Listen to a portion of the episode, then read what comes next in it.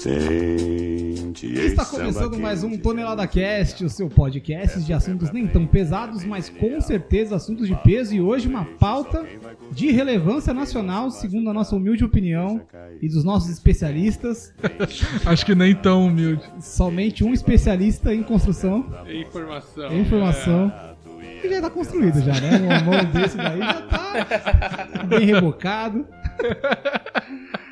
Será que a educação muda a desigualdade? É isso aí, marcou a pauta? É, a gente vai ver se a gente chega nesse lugar aí. A gente consegue desenrolar. Mas antes, vamos apresentar o nosso corpo docente, ou melhor, né, o nosso grupo de estudantes, nossa sala de aula. Primeiro ele, quem propôs a pauta, o nosso menino que senta no fundo, mas não tá enxergando nada. Mas mentira, agora ele enxerga, porque ele fez cirurgia dos olhos. É, pois é. Você não tá aqui, você não tá vendo esses olhos bonitos longe de, de lentes.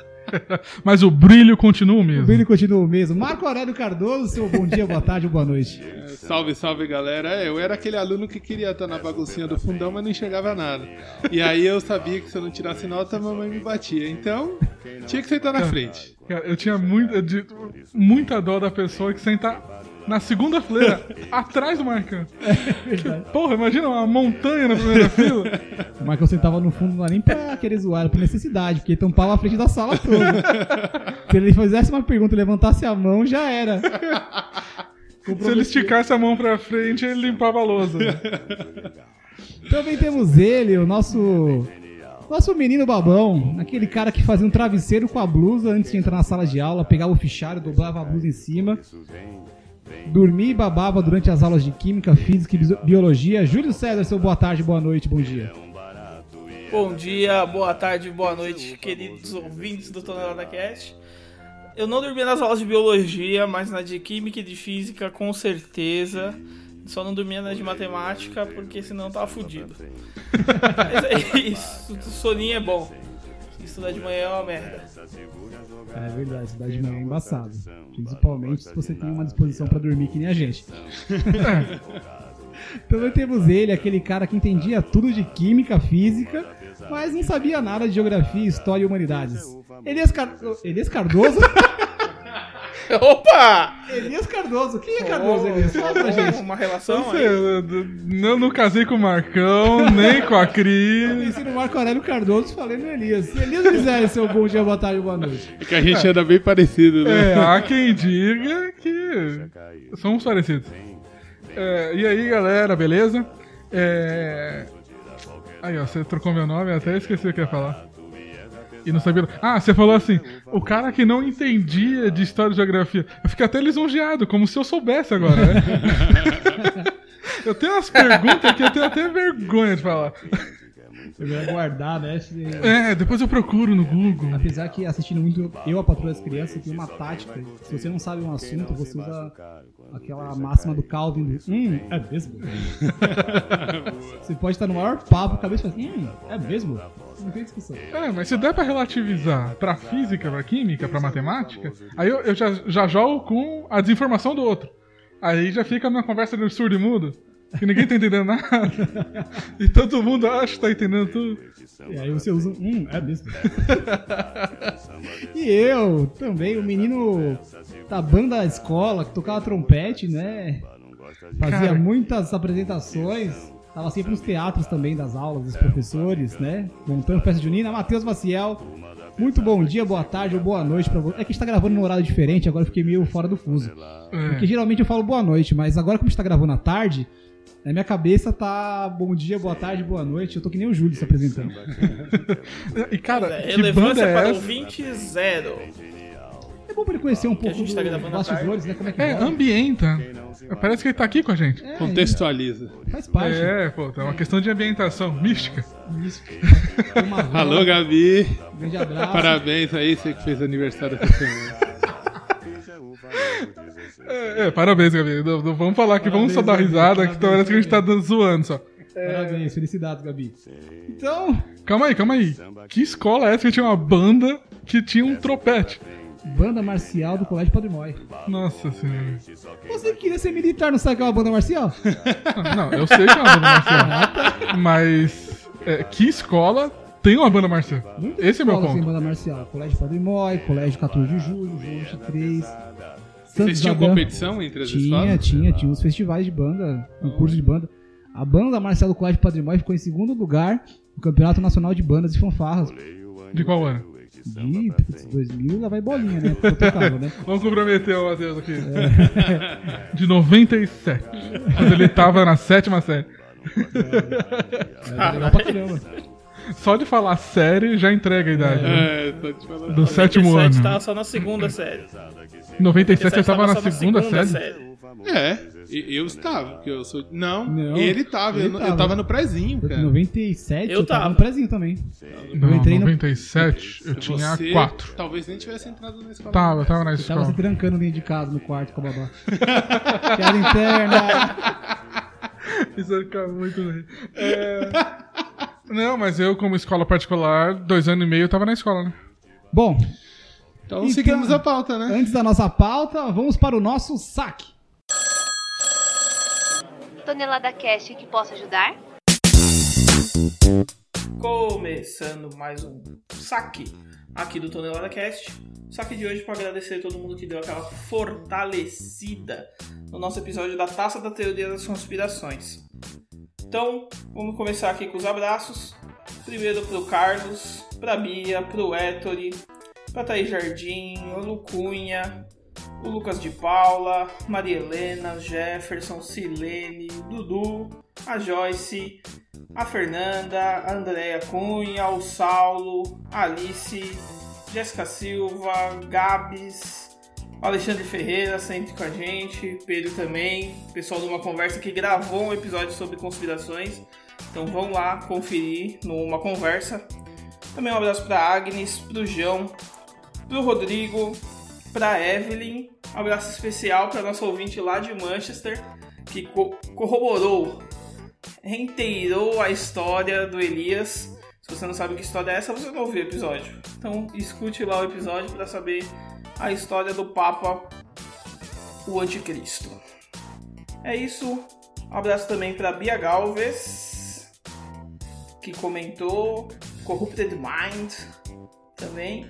Então é isso, galera. Quer comentar, quer aparecer aqui no saque? Vai na nossa publicação, dá uma curtida, manda um comentário, manda um direct pra gente, ou manda um e-mail pro toneladacast.gmail.com. Vai daí, Matheus! E o salário, ó.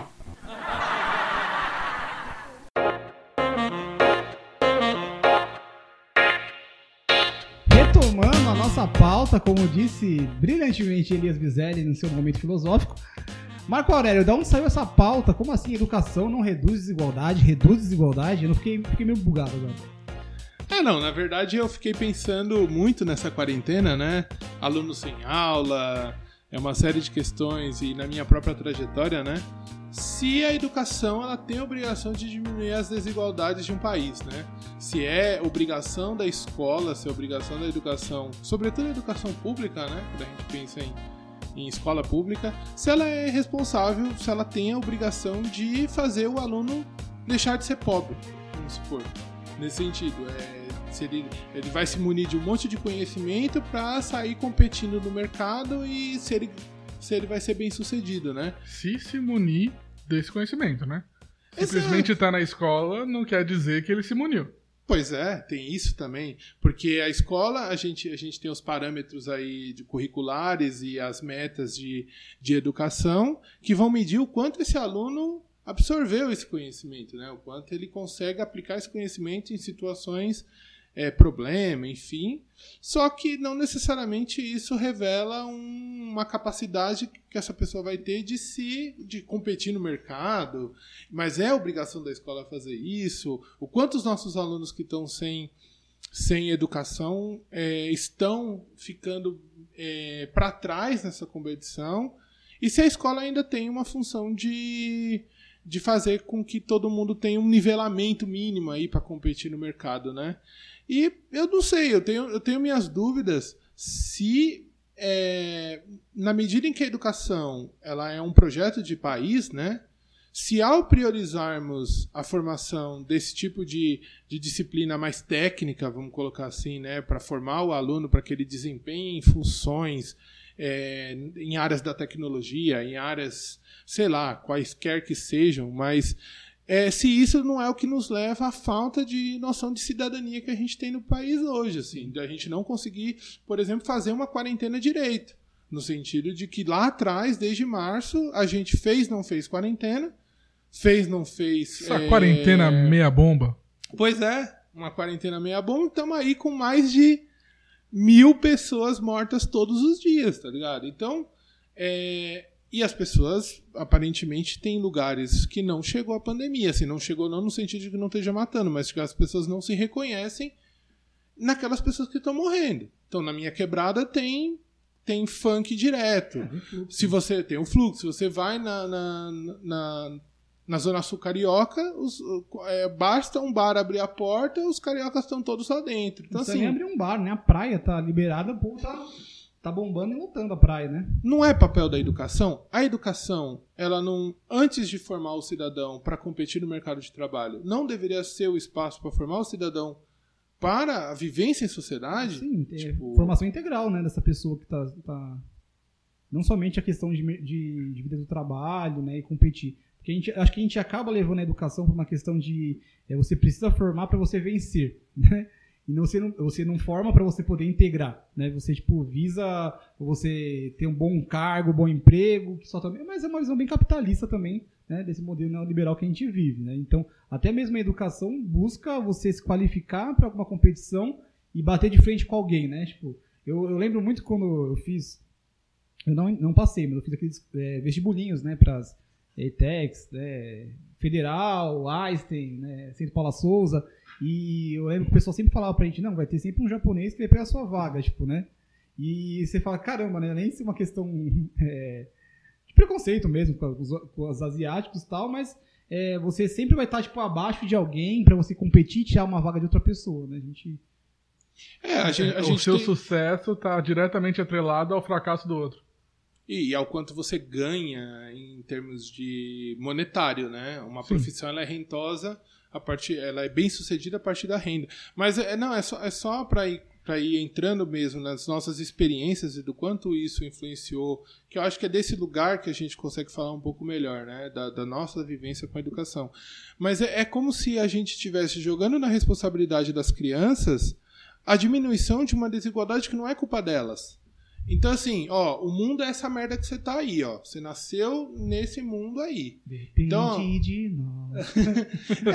É, e aí a criança é colocada sobre ela desde muito pequena uma eficiência que muitas vezes não condiz com, a- com o que ela deseja, nem. Enfim.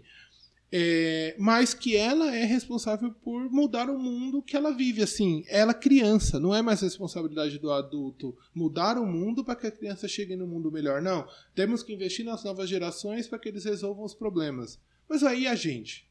A gente vai continuar vivendo nesse mundo merda e não vai fazer nada para você mudar se nada? isenta de responsabilidade também com uma fala dessa, né? Então Pois é. é, tá na mão das crianças. Então vamos investir nas crianças, porque quando elas forem adultas, elas vão se virar. E os próximos adultos também vai ser, tipo, nessa questão, a gente alimenta uma. Sendo que, sendo que o aprendizado se dá sobretudo pelo exemplo, né?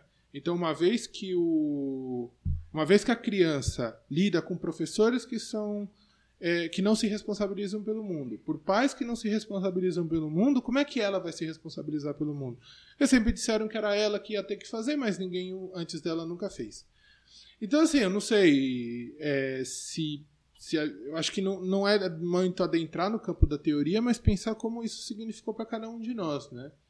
E aí eu não sei se quem quer puxar o bonde aí. Manda aí, Elias, Júlio. Eu ia puxar pro Júlio, que o Júlio também, assim como o Marco, é, ele se formou na área de educação, é professor de história, né? É, então, Júlio, você que tem que escolheu a educação também como a sua área, como é que é ver essa perspectiva? É, eu acho que a gente ainda tem uma visão. Na verdade, não é que a gente tem, né? A gente é obrigado a ter uma visão muito capitalista da educação, né? Formar pra ter o diploma. Às vezes é um diploma que não serve pra porra nenhuma, mas é pra falar que você é graduado. Então, é, eu acho que é muito o que aconteceu na minha experiência pessoal. que é eu nunca usei meu diploma de história para nada. E mesmo assim, eu consegui chegar a lugares nas empresas que eu trabalhei porque eu tinha uma graduação. Então, consegui promoções, consegui outras coisas porque eu tinha é, essa promoção. Eu, eu concordo com o Marco quando eu, eu falo, eu, quando ele fala, né, que o, a gente está jogando um peso muito grande quando a gente fala assim, ah, estuda que vai melhorar a desigualdade social, outras coisas. Até porque eu acho que o, o conteúdo que é passado na escola, ele não, não capacita isso. Eu acho que estudar é além da escola, sabe? E aí quem tem que ensinar é que tem essa responsabilidade.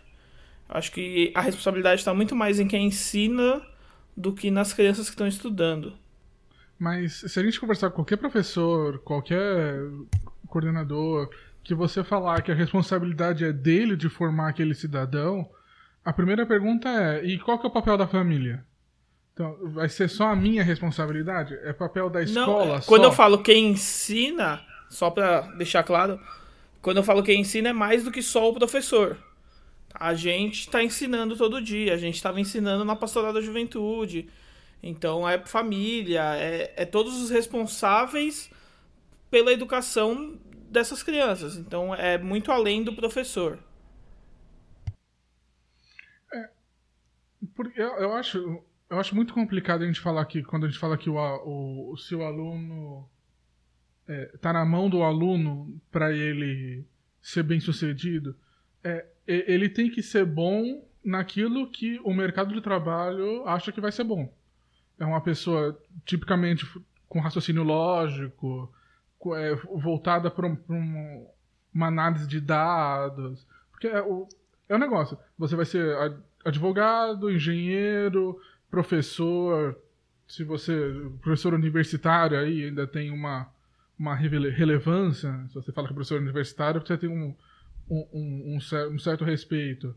É, mas assim, se você estudou e fez faculdade de teatro e, e você não virar um ator global, uma atriz global, é, você, você, teve, você passou por toda a formação, você é um graduado no ensino superior, mas não necessariamente atende aos requisitos do que o mercado do que o mercado de trabalho demanda. Então eu também concordo com a ideia do de que é, é, é, é uma resposta muito simplória, simplesmente falar que educação vai te libertar, ou então vai te propor, propor novos horizontes. É só você não escolher ser professor de filosofia. Porque a brincadeira, né? Tipo, putz, sério que você vai escolher filosofia? Você não quer ganhar dinheiro? Quer continuar pobre o resto da vida? Pois é, mas como é que o currículo da educação vai se moldar a cada mercado de trabalho? Porque não existe o mercado, né? Existe os mercados. Então. É que tem um mercado é... que tem dinheiro e um mercado que não tem. Exato, mas você tem, por exemplo, a, a, o mercado da cultura. Você, você tendo um diploma numa área cultural não significa que você vai ser bem sucedido naquela área, mas Sim. é pré-requisito para você ser bem sucedido numa área como direito.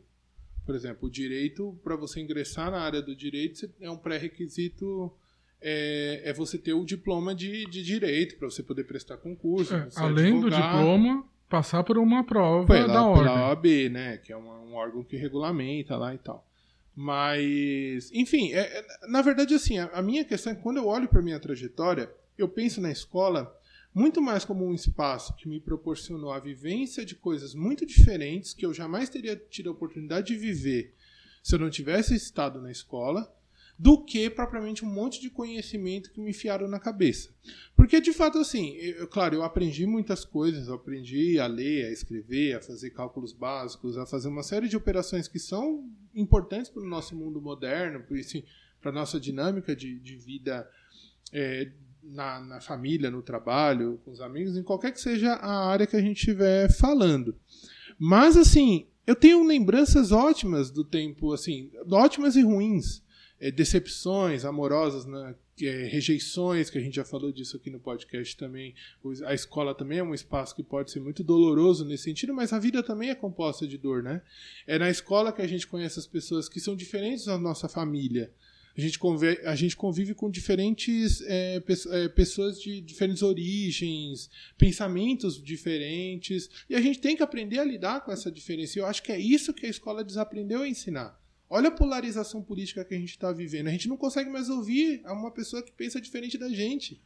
Inclusive Aonde... é pauta para Exato, é pauta para outras conversas. Então, assim, cara, a escola não deveria ser um espaço que. É, é tanto que muita gente diz assim: ah, a pandemia veio aí para finalmente é, colocar o homeschooling como a tendência do futuro. Tipo, todas as crianças agora basta ter uma internet, um computador bem equipado, que vai ter aula online. Não, cara, não, isso seria aterrorizante na minha visão. Porque como é que a gente vai aprender a viver sociedade com cada um na sua casa? É. Sabe? A, a, tendência dos conflitos sociais é se, é se, é se intensificarem muito. E, e, eu acho que uma das coisas que a gente aprende também na escola é como lidar com os nossos conflitos. Nem sempre a gente consegue, nem sempre a gente é bem sucedido. É claro que a participação dos pais, da comunidade escolar é muito importante.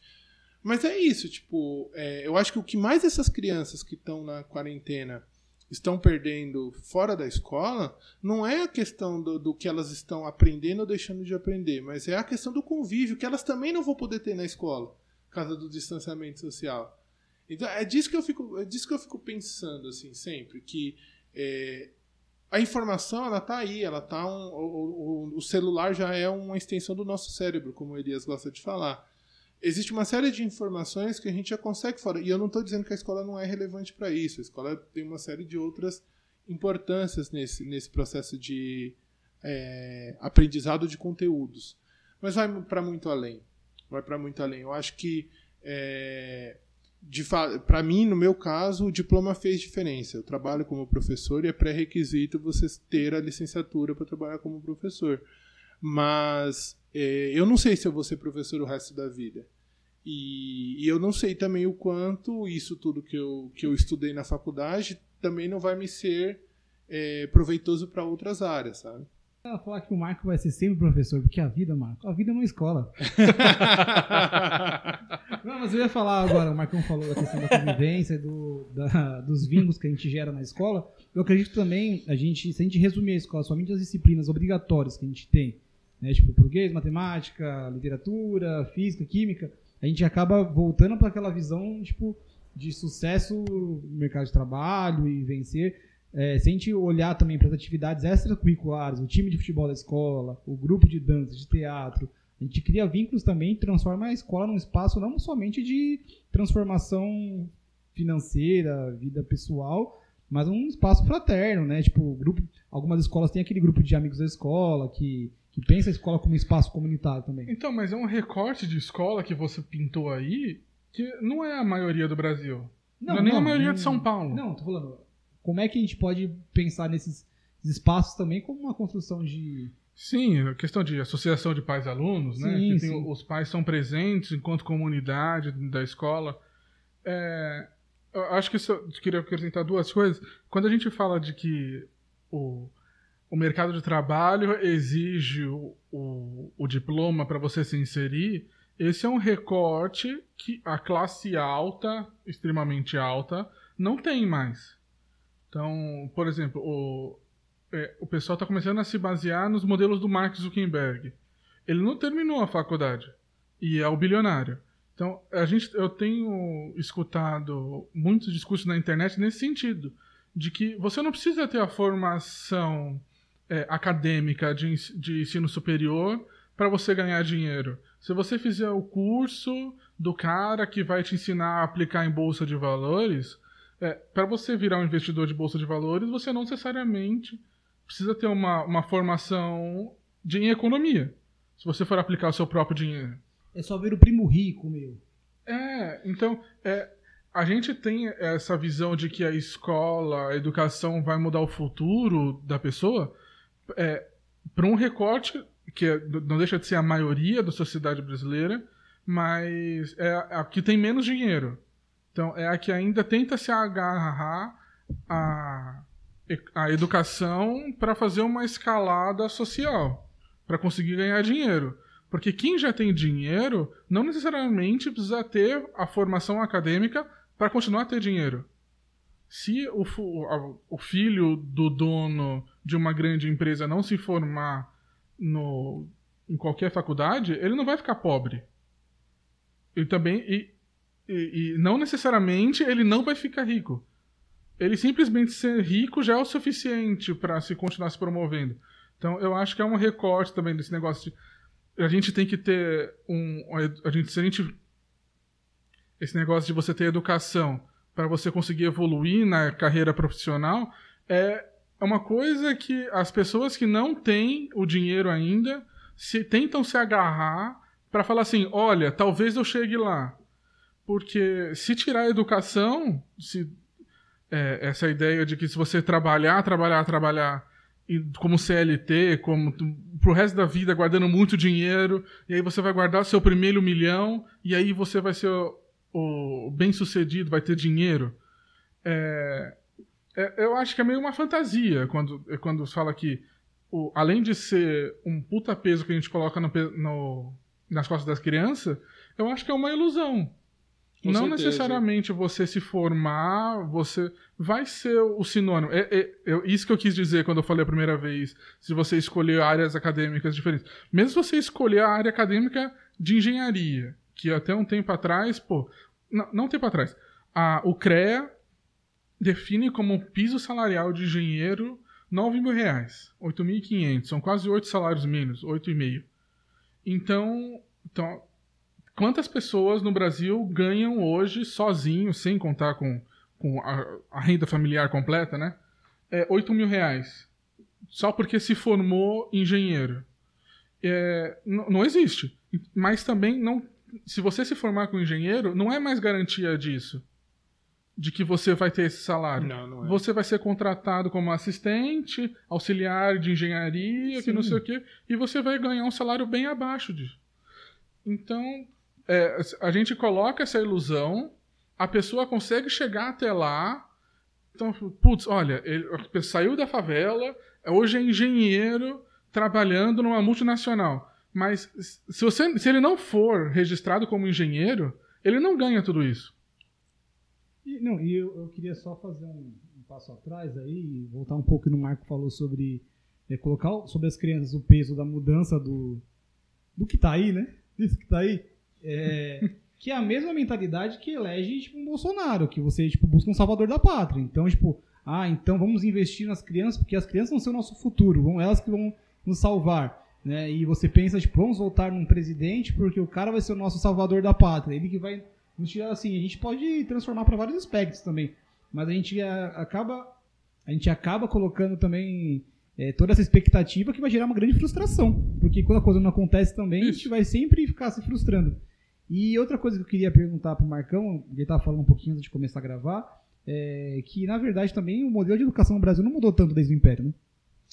É, então, é, exato, esse é um jargão que a gente vê muito na educação aí. É, a gente te- nós temos escolas do século XIX com professores do século XX e alunos do século XXI, né?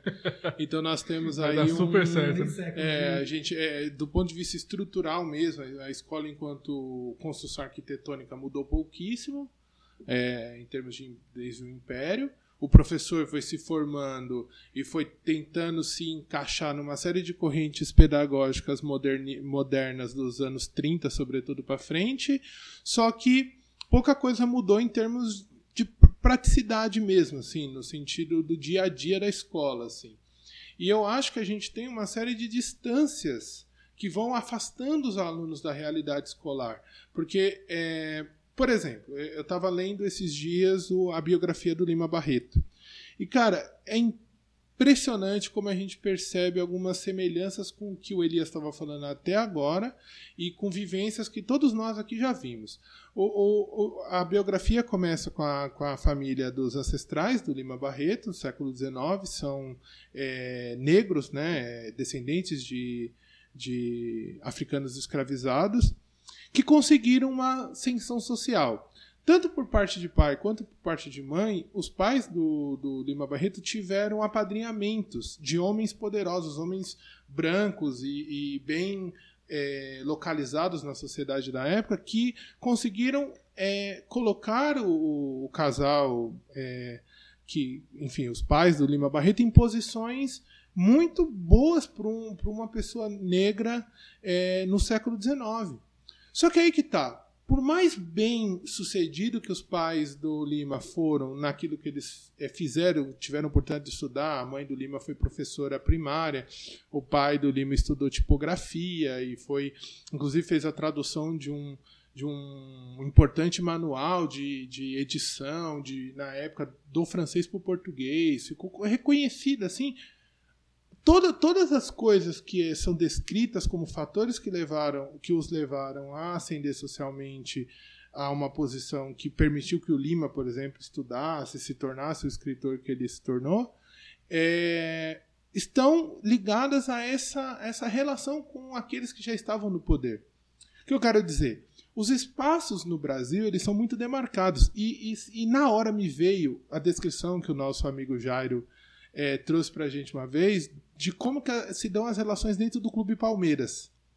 De como que as famílias se relacionam dentro do clube e como é que elas mantêm os cargos estratégicos de suas respectivas empresas de alguma maneira dentro daqueles próprios círculos sociais. Então, ou seja, não, o que se avalia no Brasil em termos de currículo para emprego não é a sua formação ainda. É quem indica. É a sua relação. É a sua relação. É Você o, só é vai o, pertencer aqui se a gente deixar. é o, é o famoso que o Bourdieu, um, um filósofo, um sociólogo francês, vai chamar de capital social. Existe, e o capital social e o capital financeiro, de alguma maneira, estão atrelados. E isso já, traz também uma falsa ideia de que o capital, o- de que a elite financeira também detém a, a- a elite intelectual, vamos dizer assim. E não, as coisas não são relacionadas. Seja, Hoje nós temos intelectuais do gabarito de eh, Silvio de Almeida, que é o, o advogado, professor do Mackenzie, que hoje está famoso aí e com, com todo o mérito, porque ele é excelente, mas o Silvio não teve essas regalias todas para chegar onde ele chegou. Então, assim, é muito difícil você conseguir se projetar enquanto uma pessoa que vem das camadas populares, mesmo que você tenha estudado, mesmo que você tenha furado o bloqueio do vestibular, que já é uma peneira gigantesca, para ter acesso, né? E aí eu fiquei pensando muito, justamente, né? é, Como é que essa máquina de vender diplomas que nós temos no Brasil hoje, né? Temos uma indústria do diploma que forma as, as pessoas em, de forma bastante é, que não dá a possibilidade das pessoas competirem no mercado justamente, não só porque elas não estão, elas têm um duplo déficit, né? Elas não vêm das universidades mais elitizadas, elas já são estigmatizadas por isso em muitos contextos, e elas também não pertencem a essas famílias tradicionais que dominam esses mercados, né? Então assim, eu- vou chegando à conclusão de que se a educação não for, se a escola não for um espaço de transformação onde a gente consiga criar relações, onde as crianças possam criar relações mais saudáveis e que se consolidem enquanto tecido social, que a gente se reconheça enquanto sociedade e que nós, enquanto sociedade, dentro do espectro político mesmo, a gente mude as coisas, a educação não vai mudar essas coisas. Entende? O pressuposto é anterior. A gente tem que mudar a nossa relação com a cidadania para mudar a sociedade. A educação viria como, uma, como um acréscimo disso. Mas do jeito que você colocou, é, a questão do capital social e o capital financeiro e o, capa e o Capital intelectual. o- capital intelectual, é, por mais que a escola seja essa ferramenta para você furar essa bolha, é, não necessariamente vai chegar nesse. é, o, enquanto a gente não equiparar capital social, capital financeiro com capital intelectual, é, eles realmente estiverem na mesma prateleira, não adianta nada você ter capital intelectual. Então, mas o problema é que o capital é, é- ele tem uma posse. Ele tem uma posse de classe. Sim, então, então não tem escola que fure isso. Então, é aí que tá, mas o problema é que a escola. É... Julinho, se manifeste, pelo amor de Deus, você tá aí muito quieto. Mas assim, é que a escola ela não, ela não está, ela está, na verdade, como a gente falou no começo, ela está comprometida com o projeto do capitalismo. Ela fomenta, mesmo nas suas estruturas precárias, mesmo na, na sua, nas suas. Pre, enfim, precariedade eu acho que é a palavra. É, mas você tem bons professores, você tem bons coordenadores pedagógicos. Eu acho que as escolas. é- Essa ideia do fracasso escolar no Brasil também ela é muito ligado a uma ideia de que a gente precisa. Sabe, é como se fosse assim. Ah, é assim mesmo. Sabe? Isso não vai mudar porque sempre foi assim. O, que nem dizia o, o, o que escreveu o povo brasileiro, Darcy Ribeiro. Ele diz que o, fra- é, a educação, o fracasso da educação no Brasil não é um não é uma crise, é um projeto. Exato. Eu, eu concordo e discordo ao mesmo tempo, porque eu acho que tem muita gente que tira leite de pedra na educação brasileira, sabe? E eu vejo pela minha, pelas minhas próprias, de onde, das condições que eu, que eu fui educado, a condição das escolas que eu estudei, e, ter, e de bem ou mal eu consegui de alguma maneira. Mas o fato de eu ter conseguido não diz que a escola funciona nem que ela não funciona. Sim. É, como diz, né, a exceção só confirma a regra. Então, quantos dos meus colegas conseguiram acessar universidades públicas, por exemplo? Mas o o que eu estou dizendo é, eu acessar e todos os meus colegas juntos terem acessado a universidade pública não ia mudar as coisas. É isso aí. Esse, esse que é o ponto. Acho que o, é, é dar, é, é atribuir à educação uma responsabilidade que não é dela. O Júlio, você queria falar? É, mas e, e traz o clima pra cima, hein? Porque deixou eu e o Marcão falando, vamos pro fundo do poço. É, não, eu queria falar só que é que a gente tem experiências diferentes do, do meio escolar, né? Então, por exemplo, eu e o Matheus estudamos escola particular e católica. É, eu, eu acho que sim, tem um projeto do capital. Pra, e aí eu vou falar em desmoralização da educação pública. Que é manter essa diferença de que o particular é melhor que o público. E aí você reverter mais dinheiro para as escolas particulares. Porque a vivência da escola particular ela é muito diferente da vivência da escola pública. E você pode ver isso por avaliações de pessoas que a gente conversa e tudo mais, mesmo eu nunca tendo estudado na escola pública. E, e a escola particular, ela é mais fria, assim, pelo menos é o meu sentimento, nesse nessa composição de como de sociedade. Porque ali tá todo mundo vai o todo mundo não, mas 80, 90%, que é aquela galera que sabe que tá com o futuro garantido, que tá tranquila, que vai ter mais acesso a tudo do bom e do melhor na vida.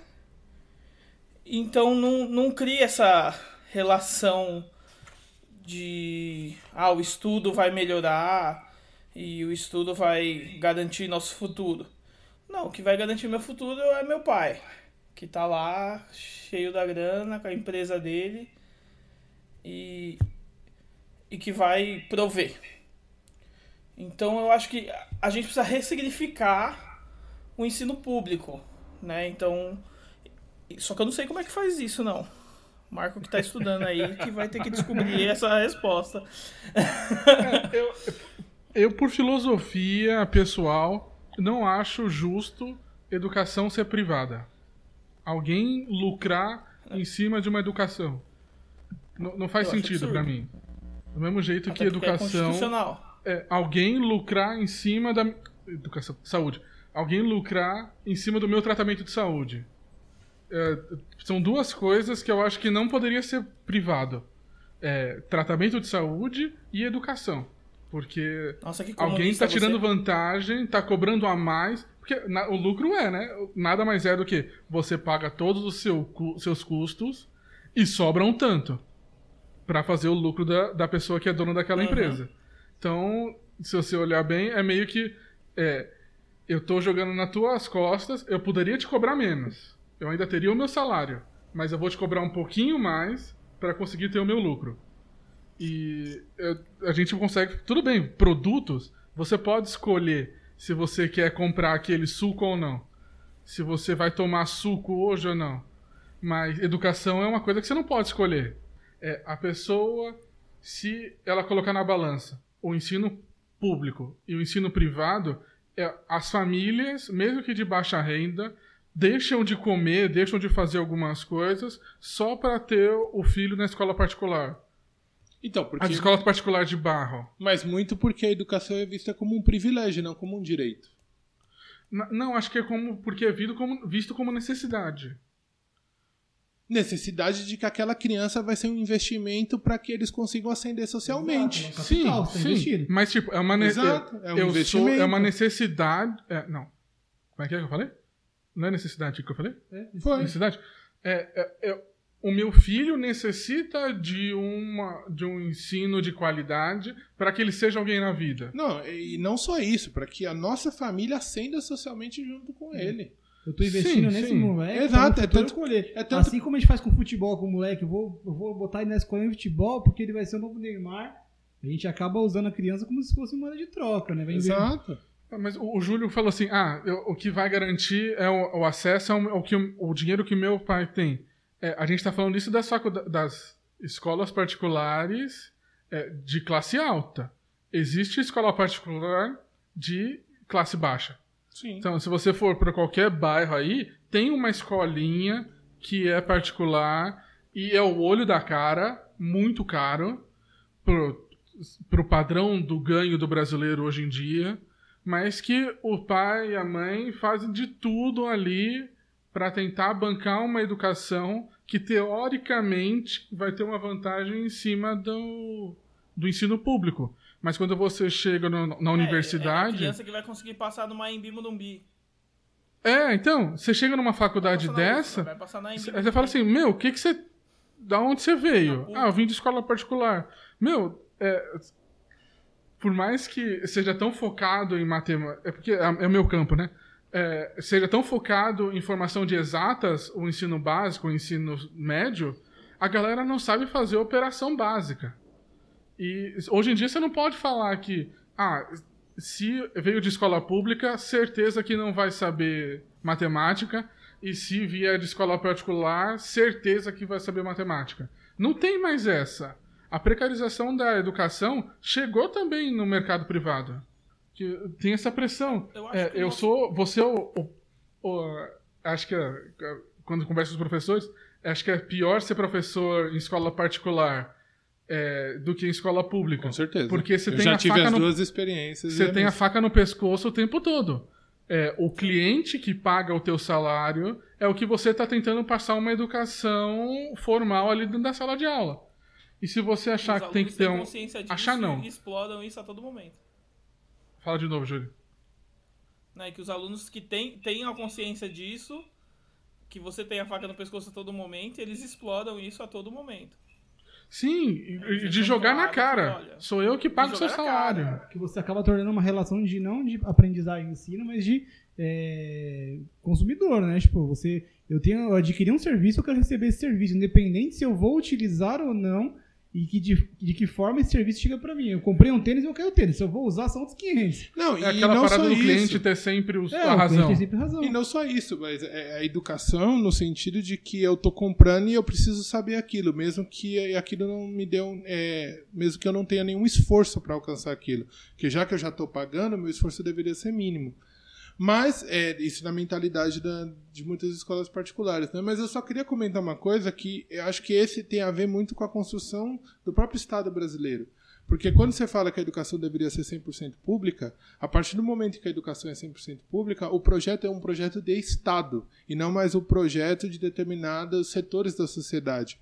E aí, quando você tem a- a- o debate na educação, sobretudo a partir do segundo reinado, é, do que vai ser, vai ser educação pública, cada, ou cada comunidade, cada classe social que se vire, que o ensino seja liberal, né? no sentido de cada um aprenda o que melhor achar que deve ser aprendido.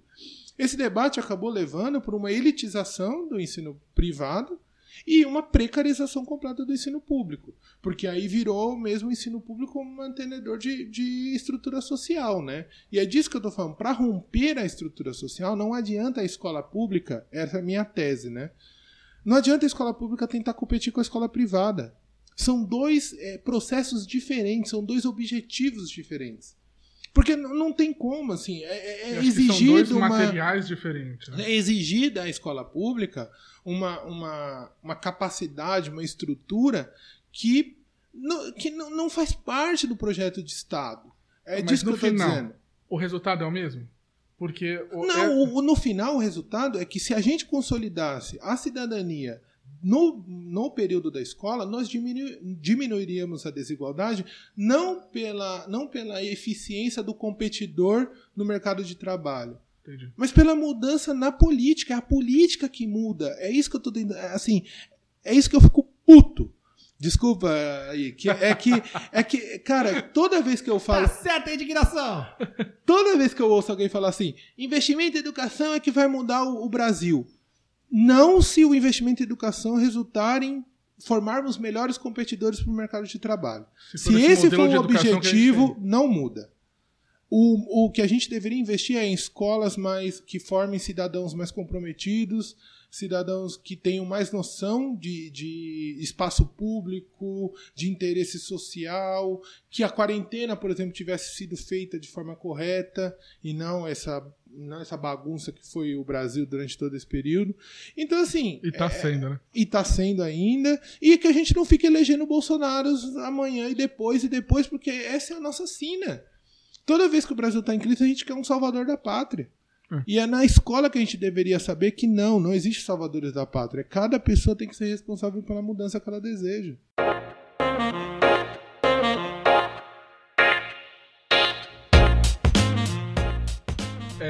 É, a gente nunca fala que é, a capacidade de aprendizado não necessariamente está ligado a você só prestar atenção na aula. né? Tem a questão de nutrição, é, a questão de descanso, questão de atividade física.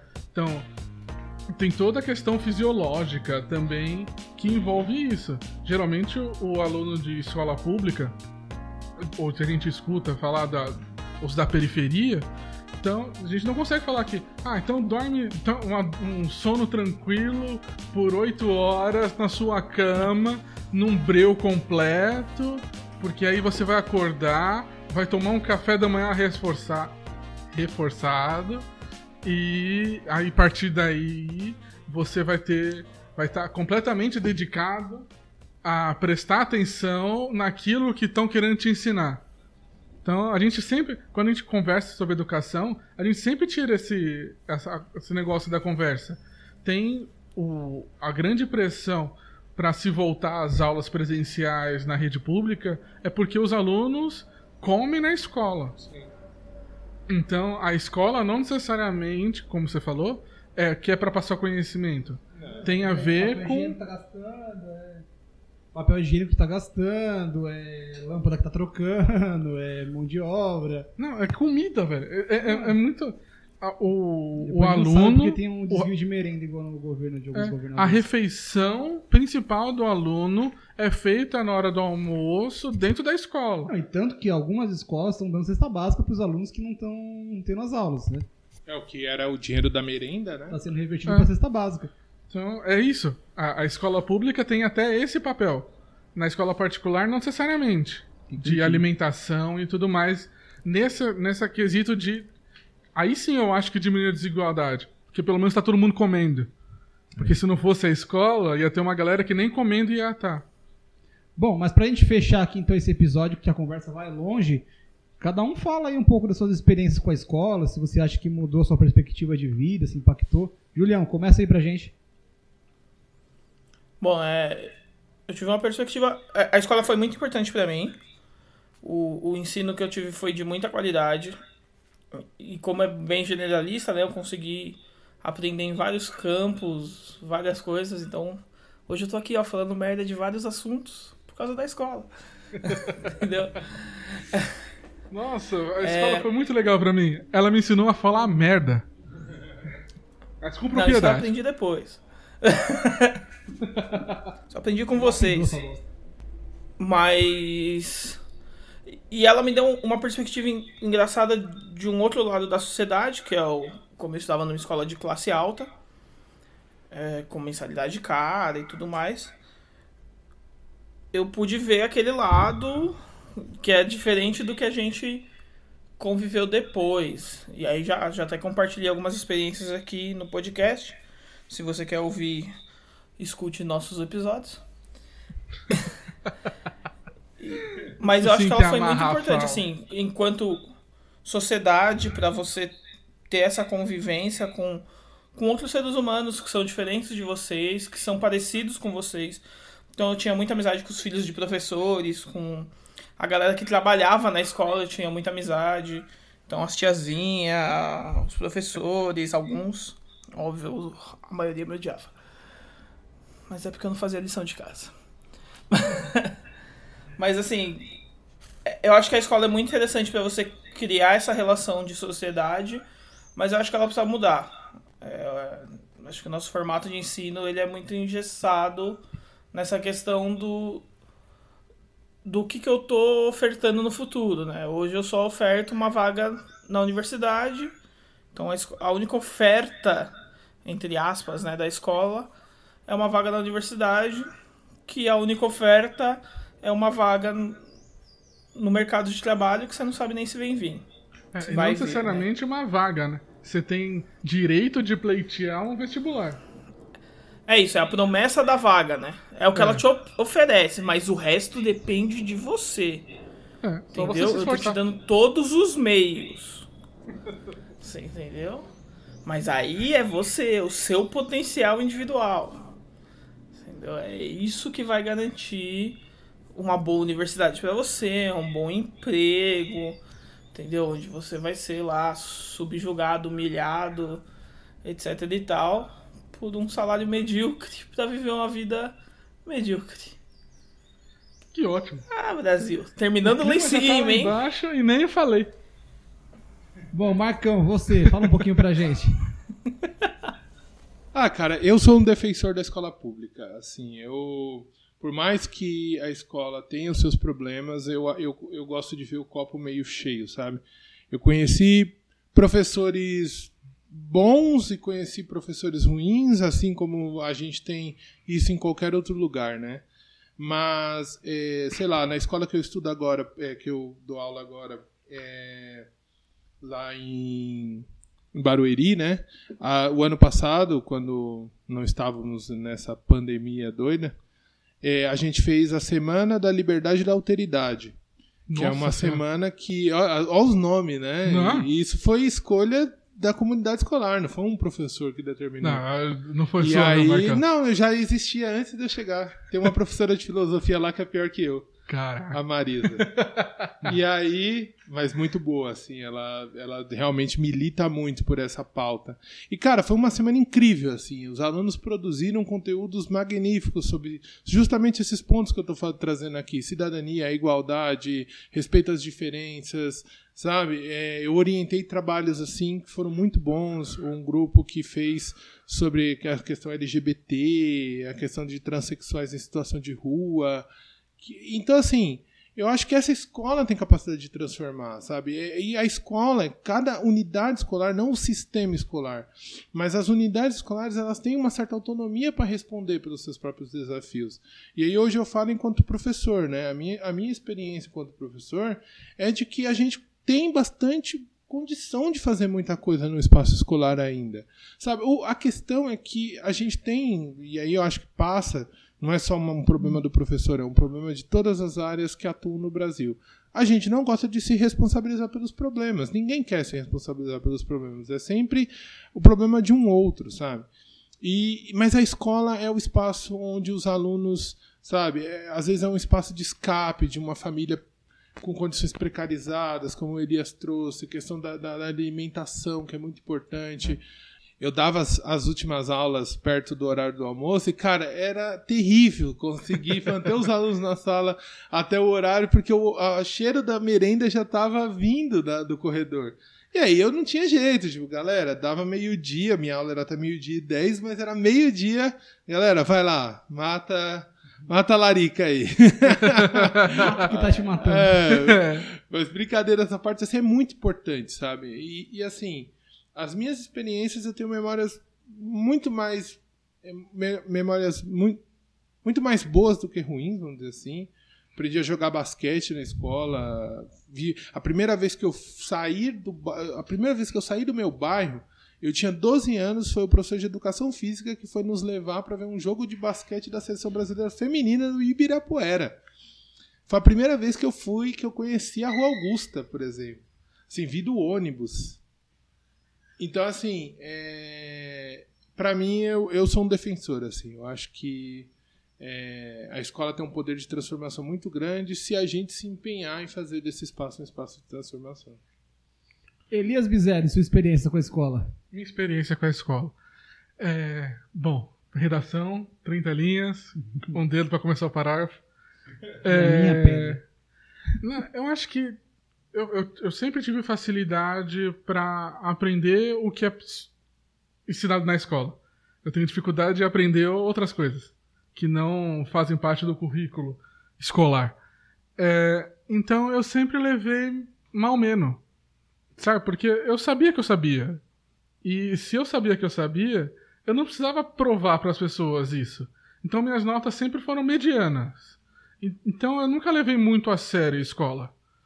Então, a- a- esse negócio da decoreba, de ter facilidades com exatas, é, ou então quando era uma, uma matéria mais difícil, tava aqueles gato que todo mundo já deu na escola, e foi.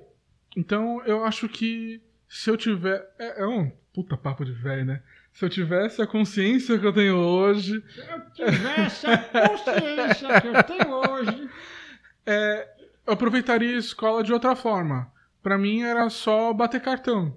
Eu ia lá porque era obrigado, fazia o que tinha que fazer, no mínimo, é, para passar, e depois já era.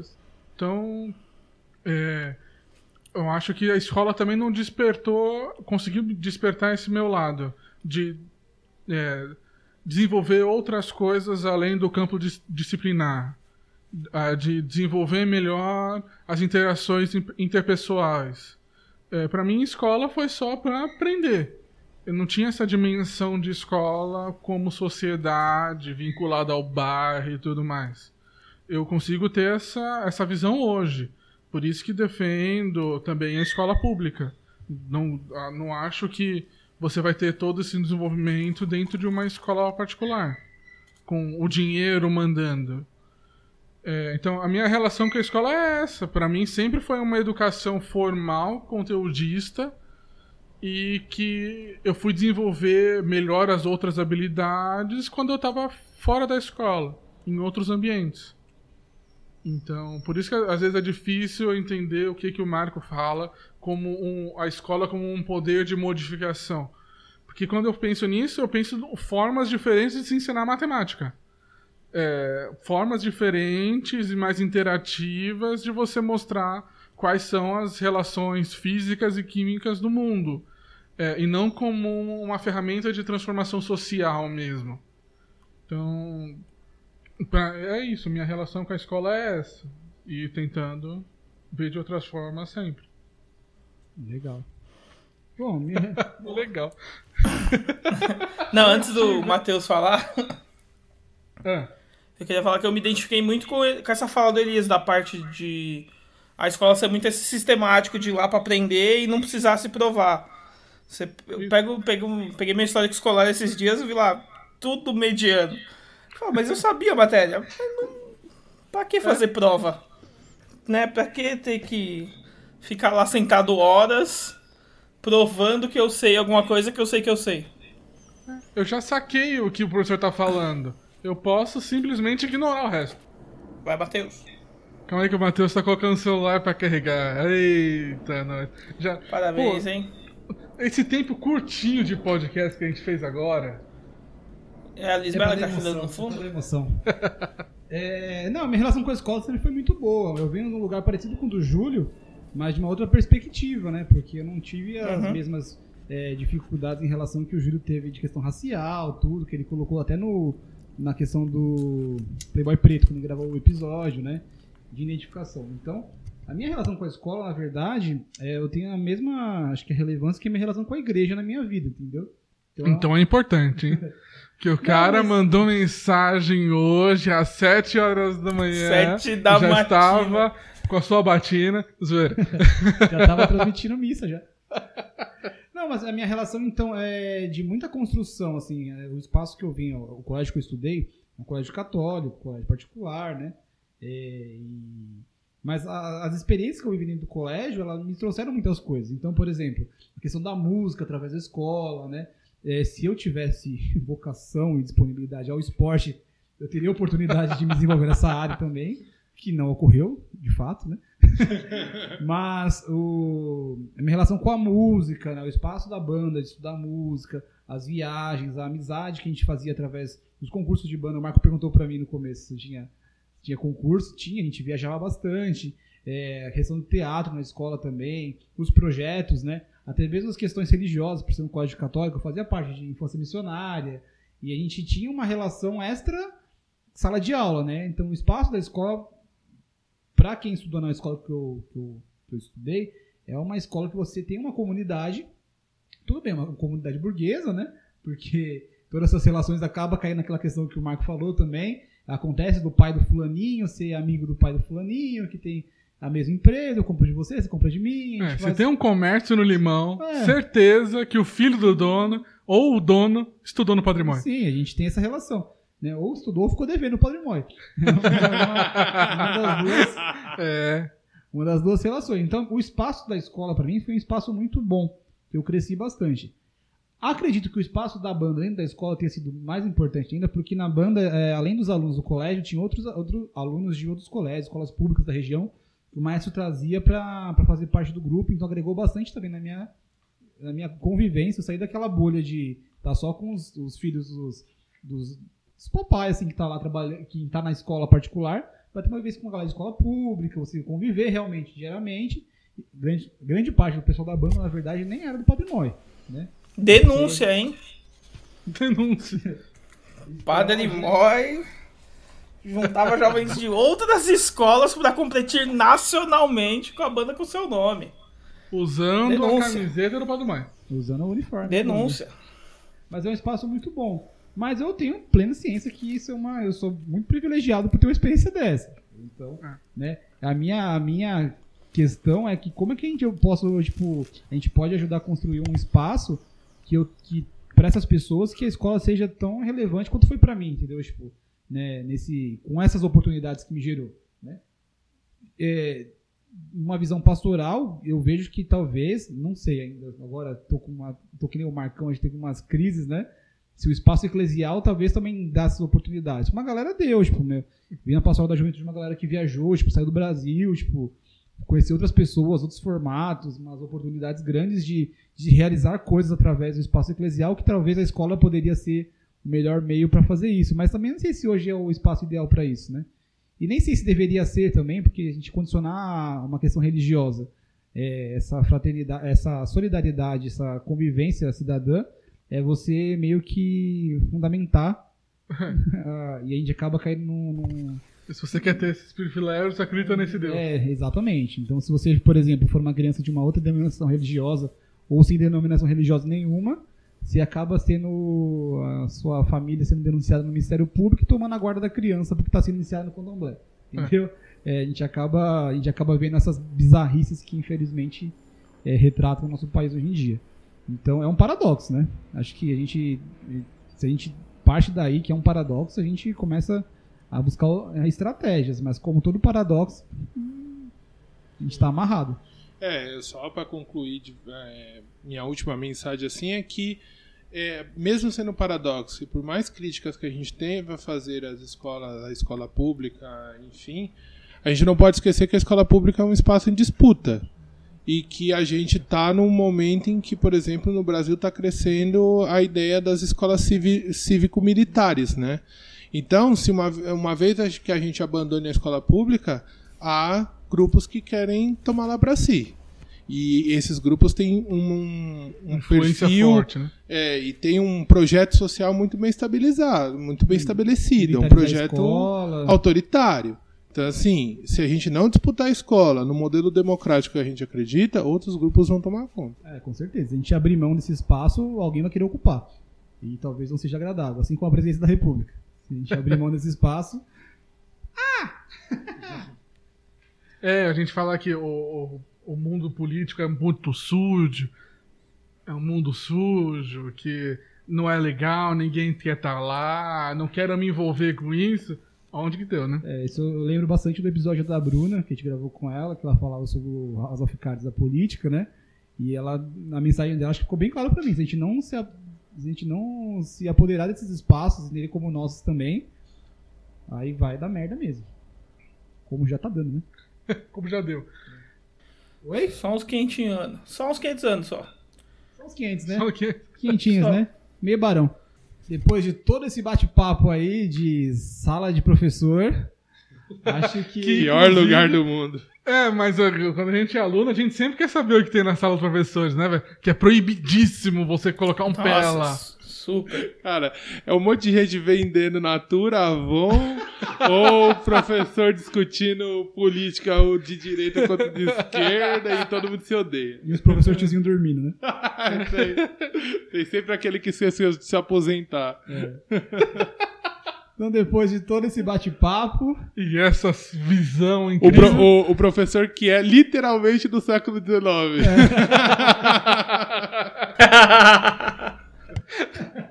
depois dessa super revelação, vamos para as nossas dicas.